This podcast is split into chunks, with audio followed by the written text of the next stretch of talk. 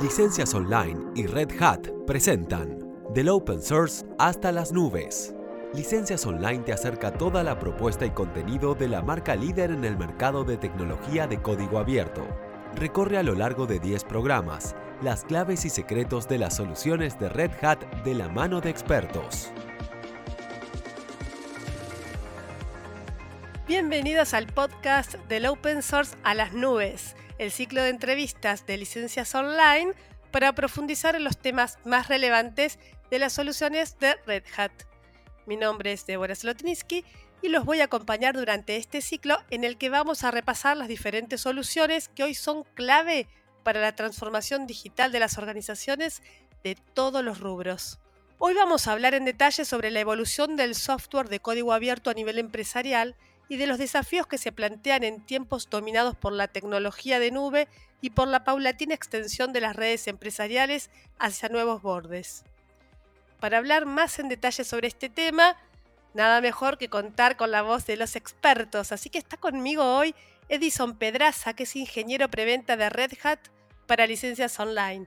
Hola Edison, ¿cómo estás? Hola Débora, todo súper bien. Muchas gracias por abrir este espacio y poder compartir esta información con todos nuestros oyentes. Hay mucho para reflexionar y para analizar sobre este tema. Por ejemplo, estuve leyendo un informe sobre el estado del open source empresarial que presentó Red Hat hace poco, donde encuestó a muchos líderes de IT y lo que ellos dicen es que le están dando mayor prioridad a las soluciones open source empresariales en comparación con las soluciones tradicionales. Te voy a dar el número concreto. El 82% de los consultados dijo que prefiere elegir proveedores que colaboren con la comunidad de open source. Esto ¿Nos está indicando que el código abierto hoy tiene más legitimidad que en el pasado o qué reflexión te merece? Bueno, Débora, pues imagínate que antes mencionaban mucho, hace algunos años mencionaban mucho eh, el código abierto, quizás como algunos CEO, como un cáncer, sobre todo cuando hablábamos de Linux, ¿no? Bueno, hoy día el código abierto es un trabajo colaborativo de todos los lugares y de cualquier ingeniero en cualquier lugar del mundo. Entonces tenemos actualizaciones constantes, no tenemos solamente un ciclo de ingenieros desarrollando, aportando, sino que tenemos es el resto del mundo apoyando las nuevas tecnologías, la nueva era digital y lo que hoy verdaderamente llaman transformación digital. Entonces, esa comunidad, y como tú indicas, el 82% de los consultados claramente, y eso va a ser un número que va a crecer, van a llegar al punto que el código abierto eh, va a estar más legítimo porque apalancando la seguridad, la integridad, la disponibilidad, eh, claramente el código abierto es un punto clave en el desarrollo de todas las compañías. Ese mismo estudio también menciona que el 80% de los encuestados espera usar más el software open source empresarial para tecnologías nuevas. Es como que el software de código abierto se percibe como más amigable para integrar tecnologías disruptivas. ¿Esto es así? Débora, mira que algo que impresiona mucho es quizás ver cómo ese 80% de, de los líderes de TI consumen o van a consumir más software comunitario u open source porque empresas o vendors como Microsoft ya están en esa, en esa nueva era tecnológica. Claramente Microsoft firmó en el 2017 aproximadamente estar desarrollando productos en conjunto con la comunidad. Entonces, si te fijas, ya no es el bloqueo ¿sí? del software propietario, sino que es un mix de muchas tecnologías que permiten dar y entregar soluciones confiables y escalables. Ahí nosotros hablaremos de integración, hablamos de interoperabilidad, quizás de unos conceptos que permiten llevar un conjunto de soluciones y de arquitecturas en pro de mantener y, claramente que ese 80% de las compañías sigan creciendo en combinación de software abierto y propietario. ¿Y qué hay respecto al tema de la ciberseguridad? Porque como todos sabemos, los ciberdelincuentes están cada vez más sofisticados, los ataques están por todos lados y siempre las herramientas open source se han visto como más inseguras, entre comillas, comparado con las otras. ¿Qué puedes decirnos al respecto? Bueno, Débora, mira, eso es algo supremamente importante para todas esas compañías que quizás tienen ese temor de adquirir tecnologías open source, ¿no? Sobre todo que no es una tecnología open que se lance en cualquier lugar del mundo y que automáticamente vaya a ser empresarial. Mira que Red Hat tiene algo muy importante y es que no solamente las tecnologías que llegan son lanzadas para ambientes empresariales, ¿sí? no son un despliegue continuo, sino que simplemente se trabaja en compañía de la comunidad para lanzar una versión empresarial. Un claro ejemplo, el sistema operativo Red Hat viene de una comunidad Fedora que está en una versión 35, 36. Actualmente Red Hat tiene una versión 9 de su sistema operativo. Entonces lo que hace es apalancar toda la tecnología, darle el mejor foco, entregar un ambiente empresarial. Y en cuanto a la seguridad, Red Hat se enfoca mucho en abordar todos los pilares fundamentales de la seguridad. Entonces, el ecosistema Red Hat, en compañía del Open, claramente tiene todas las bondades de seguridad y todos los, digamos que todo, toda la fuerza de seguridad que se necesite para entregar soluciones empresariales de alto nivel.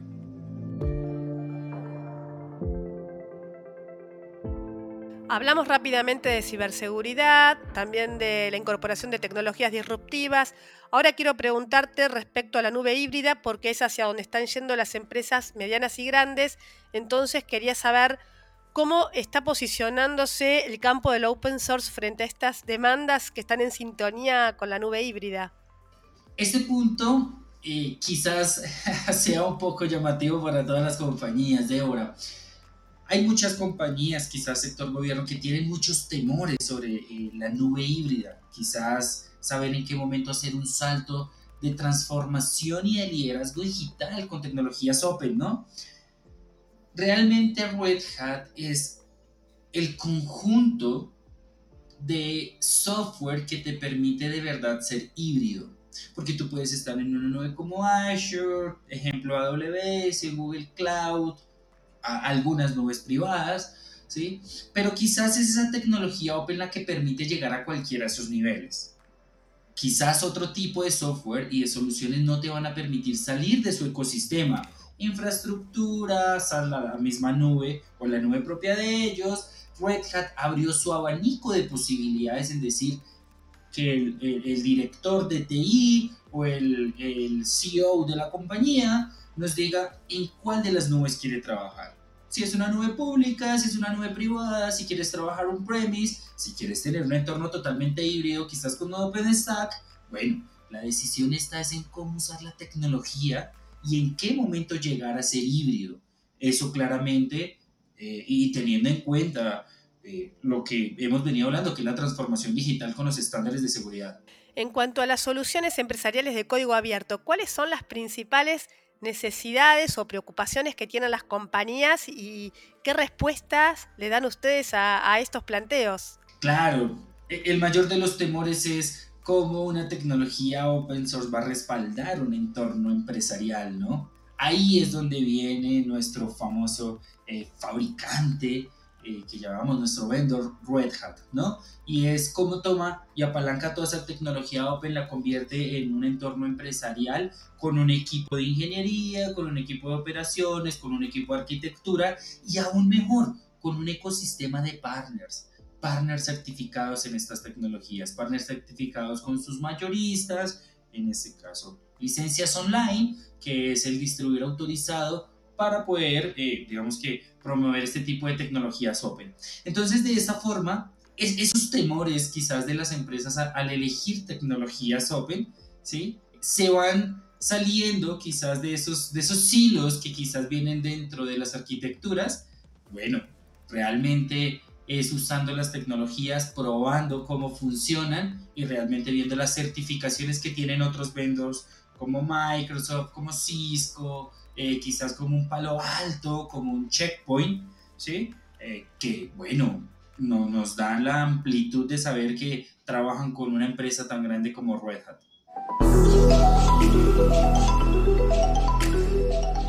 Gracias Edison por tu claridad en las respuestas. Impecable. Y le doy la bienvenida a este espacio Daniela de Felice, que es BDM para Red Hat de licencias online. Y Daniela, quiero preguntarte ¿Cuál es la propuesta de valor de licencias online para los partners que quieren trabajar con Red Hat? Gracias, Débora, por tu pregunta. Te comento que en licencias online contamos con un equipo especializado en Redcat en todos los países donde tenemos representación de la marca. Tenemos un equipo de ingeniería de preventa, comercial, de marketing, que esto nos permite ofrecerle a nuestros socios apoyo en diferentes fases del negocio.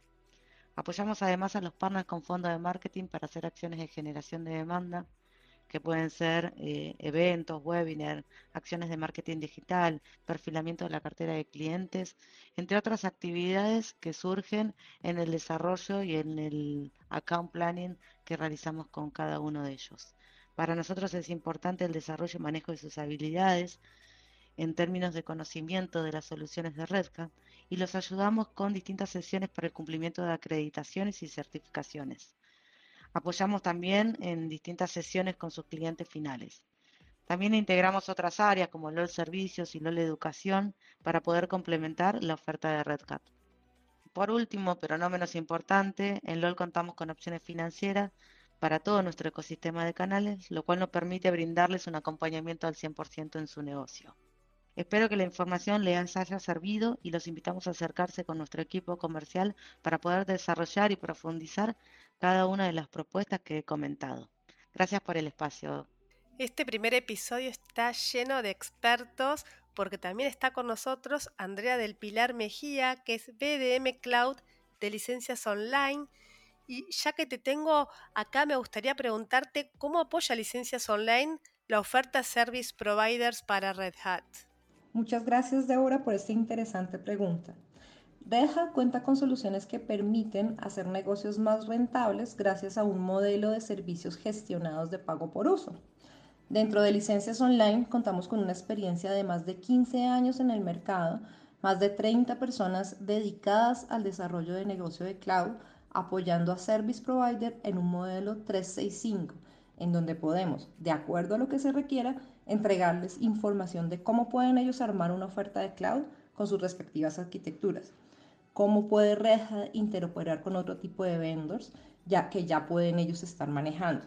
Apoyo técnico en capacitaciones y certificaciones para habilitarlos en conocimientos de preventa, habilitamiento comercial, en donde se capacita tanto a vendedores y a las personas que estén cercanas a los clientes en cómo pueden abordar sus consultas y necesidades, ya que como ustedes saben, en este mundo cambiante, las expectativas, por tanto requerimientos, han evolucionado hacia una en la que, en la que el consumo de tecnología como servicio es la base.